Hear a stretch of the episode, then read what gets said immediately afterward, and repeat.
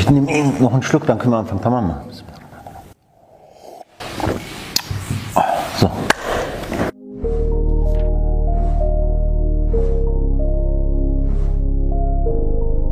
Assalamu alaikum, liebe Geschwister. Was ist Bid'ah?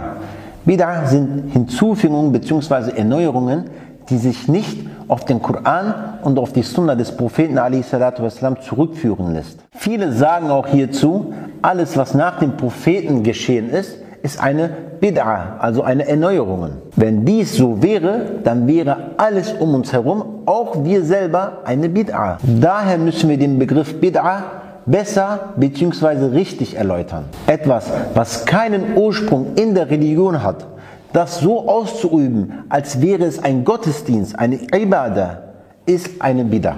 Ein Beispiel.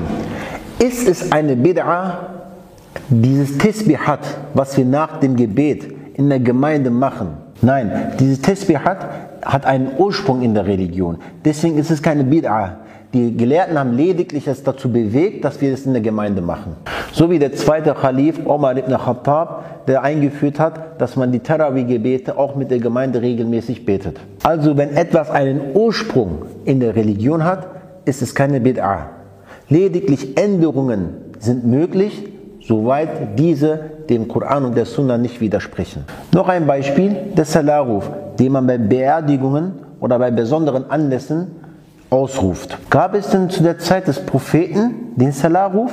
Nein, gab es nicht. Aber was gab es in der Zeit des Propheten? Es gab Menschen, die nannte man Ausrufer. Diese Ausrufer sind bei Beerdigungen durch die Straßen gelaufen und haben die Leute darüber informiert, dass es eine Beerdigung gibt. Um so mehr Leute für ein Todesgebet bzw. für eine Dua zu erreichen. Damals gab es die Ausrufer, heute gibt es den Salah. Damals gab es keine Minaretten, heute gibt es Minaretten. Damals gab es Menschen mit einer starken, lauten Stimme, heute gibt es Mikrofone. Gibt es also einen Ursprung in der Religion? Ja. Wird der Sinn und Zweck genauso bzw. ähnlich erfüllt wie damals? Ja. Wurde das Verfahren geändert bzw. anders ausgeübt? Ja. Widerspricht es aber irgendeiner Ayat oder irgendeiner Sunnah? Nein. Also darf man diese Sache nicht Bid'a nennen. Genauso ist es auch bei den Rechtsschulen. Denn die Rechtsschulen haben einen Ursprung in der Religion, also sind sie auch erlaubt. Leider ist es heute in der muslimischen Gesellschaft so, dass wenn man über etwas keine Ahnung hat, kein Wissen hat und man sich darüber nicht informiert hat, dass es sofort als Bida abgestempelt wird. Aber wenn diese Person diese Sache richtig recherchieren würde, auch richtig erkundigen würde, würde er sehen, dass er falsch lag. Denn es ist sehr, sehr, sehr einfach, etwas, was man nicht kennt, sofort als Bida abzustempeln. Und da ist die Gefahr, liebe Geschwister. Hier nochmal kurz zusammengefasst.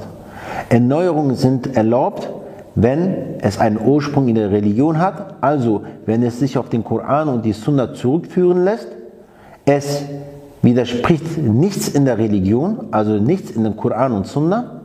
Und es ist eine Stütze, also eine Hilfe bei der Ausübung eines Gottesdienstes.